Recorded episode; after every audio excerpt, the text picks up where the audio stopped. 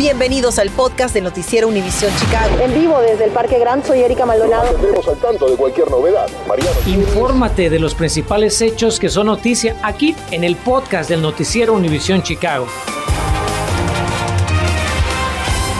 ¿Cómo está? Muy buenas tardes. Este jueves pasará la historia como el día en que Illinois registró el mayor número de contagios por la pandemia en todo lo que va de 2021. Escuche usted, las autoridades de salud reportaron 11.858 nuevos casos de COVID. Esto incluye 52 personas que desafortunadamente perdieron la vida en las últimas 24 horas. Hoy la tasa de positividad de contagios en Illinois sigue subiendo, lo cual no es una muestra alentadora de la situación y se ubica en 4.7%. Hasta anoche había 3.725 pacientes con COVID en los hospitales del estado. Esto incluye 772 bajo cuidado intensivo. Mientras suben los casos en Illinois, a nivel federal, esta tarde ya se están recomendando las vacunas de Pfizer y Moderna por encima de la de Johnson Johnson. El grupo asesor de los Centros de Control y Prevención de Enfermedades emitió la recomendación ante el riesgo de coágulos sanguíneos potencialmente fatales con la inyección de Johnson Johnson contra el COVID. Hasta septiembre se confirmaron nueve muertes de personas que recibieron la vacuna de Johnson Johnson, como se lo reportamos puntualmente aquí. Los CDC podrían decidir hoy mismo si adoptan la recomendación de su panel de expertos. Seguimos ahora con una lamentable tragedia.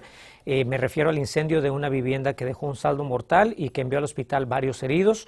Nuestro Mariano Giles ha estado todo el día investigando los hechos y tiene el testimonio de los inquilinos que estuvieron en peligro, pero también averiguó lo que las autoridades saben hasta el momento y lo que hicieron en el vecindario para que otros uh, vecinos no les pase lo mismo. Imágenes de la destrucción bien permiten imaginarnos la intensidad de las llamas. El incendio ocurrió a eso de la una y media de la madrugada en este edificio de tres pisos en el 3100 norte de la calle Marmora en Belmont Central. Infernando Balbuena, uno de los damnificados, recuerda así el dramático momento que le tocó vivir con su familia. ¿Te diste cuenta porque el perro estaba ladrando? El perro estaba ladrando y mi esposa se paró y dice que olía quemado. Fue cuando se comenzó a prender en el basement. Tenemos que salir de emergencia. Menos suerte tuvieron los vecinos del sótano, dos muchachos de entre 25 y 30 años de edad, según sus vecinos, quienes se encontraban en la vivienda con la novia de uno de ellos a esas horas. Según el reporte de los bomberos, uno de los jóvenes perdió la vida, pero aún no ha sido identificado. Victoria Olvera, esposa de Fernando, fue testigo del desenlace fatal. Usted presenció el momento en el que eran rescatados. Sí, nosotros ya estábamos afuera, por más que mi esposo y el dueño trataron de despertarlos, no, no fue posible. Ya nosotros estábamos afuera cuando ellos los rescataron a los tres.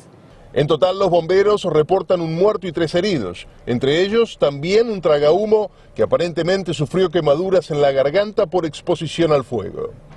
Y mientras los heridos se recuperan en hospitales del área y los bomberos tratan de encontrarle una causa al inicio de este trágico incendio, Victoria y Fernando con sus dos hijos van pensando dónde pasar la noche. Cuentan que el seguro del propietario de la vivienda les va a costear al menos un par de noches de hotel y que tienen amigos y familiares que los ayudarán muy pronto a salir adelante. Dicen que al menos lo que tienen por seguro es la vida y por ello dan gracias a Dios.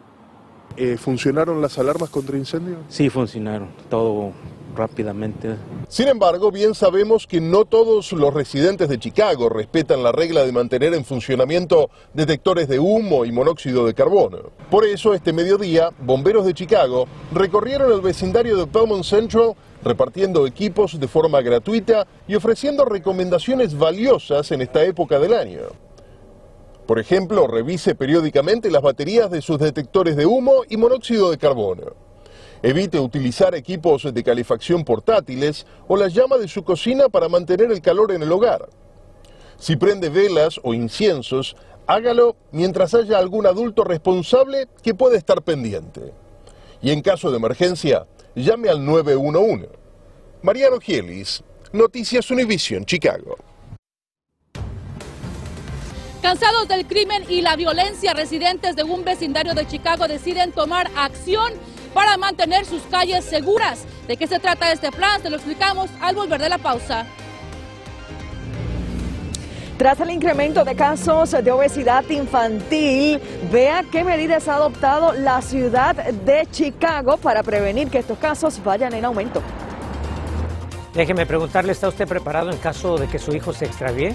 Le vamos a hablar de un programa en el que todo padre debe registrar a sus pequeños y que incrementa las posibilidades de encontrarlos si se pierden. Infórmate de los principales hechos que son noticia aquí en el podcast de Noticiero Univisión Chicago. Les cuento que despliegan un gran operativo policíaco por armas encontradas en la preparatoria de Evanston. Las autoridades informaron que ordenaron el cierre preventivo del plantel después del hallazgo de dos pistolas.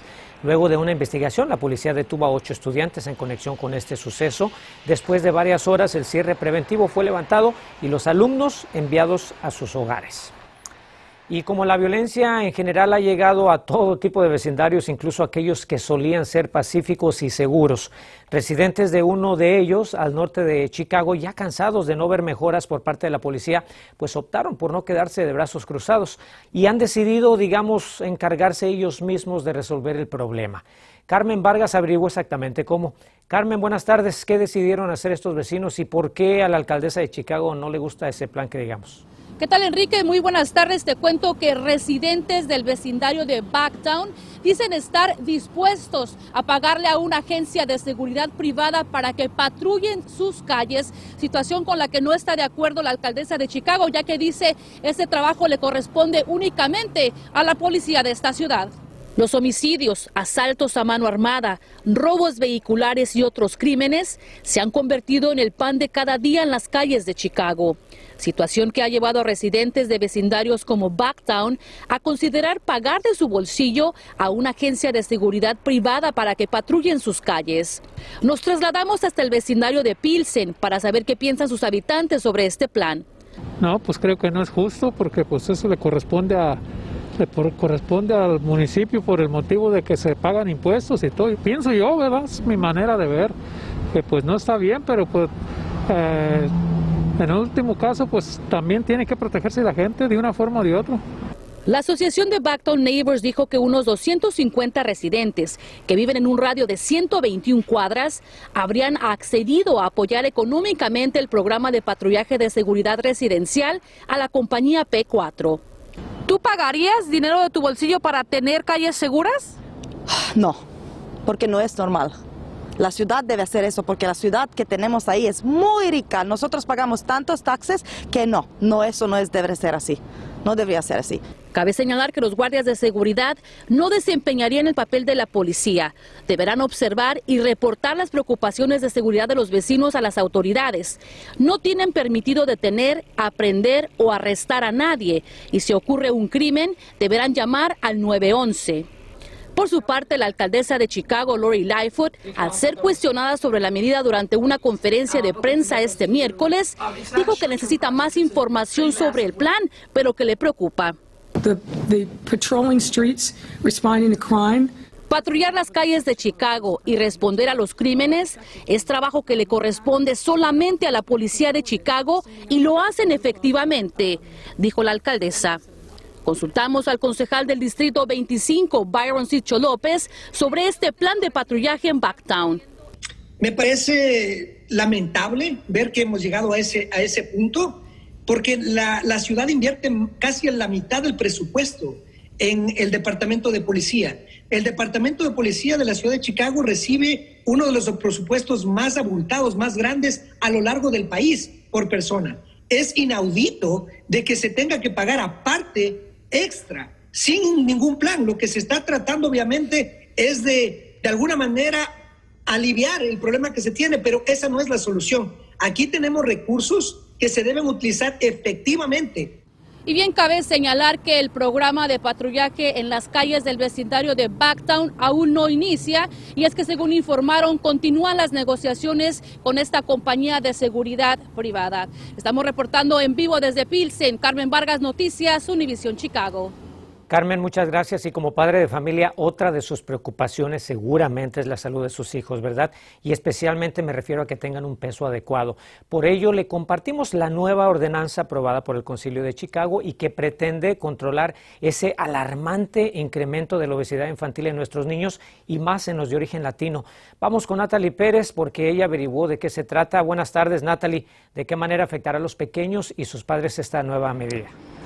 ¿Qué tal Enrique? Muy buenas tardes. Lo que se busca es prácticamente crear conciencia del impacto negativo que tiene la salud las bebidas azucaradas y de esta manera tratar de reducir estos números de obesidad infantil que se está viviendo en nuestra ciudad. sin embargo, conversamos con expertos y nos indican que el mejor ejemplo comienza en casa. Ya muchos restaurantes lo han adoptado, pero si aún no se ha dado cuenta, pronto lo notará. Y es que en los menús para niños solo ahora se le dará la opción de bebidas no azucaradas. La señora Ponce nos aseguró que no tendría problema con eso. Ellos siempre toman agua limonada o agua no soda. ¿Y por qué no la soda? Porque es mala. y esto es algo que entonces veo que se lo han enseñado en casa, ¿no? Sí. Ejemplos como Ponce y su hijo es lo que busca la ciudad de Chicago con la aprobación de la ordenanza Bebidas Saludables para Niños, cuya finalidad es prevenir la obesidad infantil. Consultamos a la pediatra Elizabeth Reinhardt de los Centros Esperanza acerca del tema. Ahorita vemos muchos eh, niños con diabetes, prediabetes, problemas de triglicéridos, eh, hígado graso y todo es debido a la cantidad de azúcar que consumen y obviamente también a los snacks. Llegamos hasta este supermercado en Humboldt Park para ilustrarles precisamente de lo que estamos hablando y comparamos en efecto una botella de agua con una de jugo que dice natural. Por ejemplo, la botella de agua tiene 0 gramos de azúcar y en el caso de esta botella de jugo, para que ustedes tengan una idea, 40 gramos de azúcar. De ahí la importancia de que sus hijos lleven una dieta saludable. De hecho, para que tenga una idea de cómo luce el panorama entre los niños de las escuelas públicas de Chicago, el 19% de los alumnos sufren de obesidad. Un 23% de los adolescentes de Chicago consumen bebidas azucaradas todos los días, mientras que solo un 18% de los estudiantes de secundaria comen frutas y vegetales a diario, según un estudio realizado por la ciudad de Chicago y el Departamento de Salud. Para la pediatra Elizabeth, una buena alternativa es que los padres den el ejemplo. Además, todo a agua. Enseñar a los niños a disfrutar el agua de distintas maneras. Pueden poner pequeños pedacitos de fruta, gotitas de limón y cosas de esas como para, para empezar a cambiar un poquito el sabor del agua si se les hace aburrido. Otra alternativa de bebida lo es la leche. Muy buenas opciones las que ofreció la doctora. Importante que esta ordenanza no les va a prohibir a los restaurantes que vendan bebidas azucaradas, es decir, los padres tendrán la última palabra. Estamos en vivo desde Humboldt Park, les informó Natalie Pérez. Regresamos con más a los estudios. Y el ejemplo principal empieza en casa. Gracias, Natalie. Fíjese que Illinois adopta el Programa Nacional de Identificación Infantil. El procurador del Estado, Kwame Raúl, anunció la expansión de recursos para que padres y tutores mantengan seguros a sus niños. Ahora, para tal fin, los distritos escolares van a distribuir 175 mil paquetes gratuitos de identificación infantil a niños de kinder anuncian la primera incubadora de negocios y capacitación de la industria de la marihuana aquí en Chicago. Los laboratorios Cresco dijeron que el nuevo Centro de Educación sobre Cannabis de Illinois aumentará las oportunidades económicas para las personas afectadas por la guerra contra las drogas. Las incubadoras van a abrir a principios de 2022 en el 3812 Norte Clark, donde los interesados van a recibir capacitación en un dispensario de marihuana. El espíritu navideño y eventos para festejarlo ya se ven por toda la ciudad. Entérese de dónde puede encontrarlos para que los disfrute en familia. Continuamos con el podcast del noticiero Univisión Chicago. Seguimos muy atentos a los diferentes eventos navideños en esta época tan bonita del año y por eso esta tarde, para despedirnos, tenemos la invitación a dos de estos eventos. Tome nota, por favor. La ciudad de Cícero auspicia una posada esta misma tarde en el parque ubicado allá en la calle 34 y la avenida Laramie. Usted lo conoce muy bien. ¿Qué es lo que va a haber en caso que se pregunte? Bueno, habrá música en vivo, rifas, regalos y mucha diversión para toda la familia. Otra invitación viene de Belmont Craig United para su gran desfile navideño por la avenida Diversey y posterior el festival en el Parque Reese a partir del mediodía el sábado 18 de diciembre. Le recuerdo que puede encontrar más en nuestra aplicación. Gracias por escuchar el podcast del noticiero Univisión Chicago. Puedes descubrir otros podcasts de Univisión en la aplicación de Euforia o en univision.com diagonal podcast.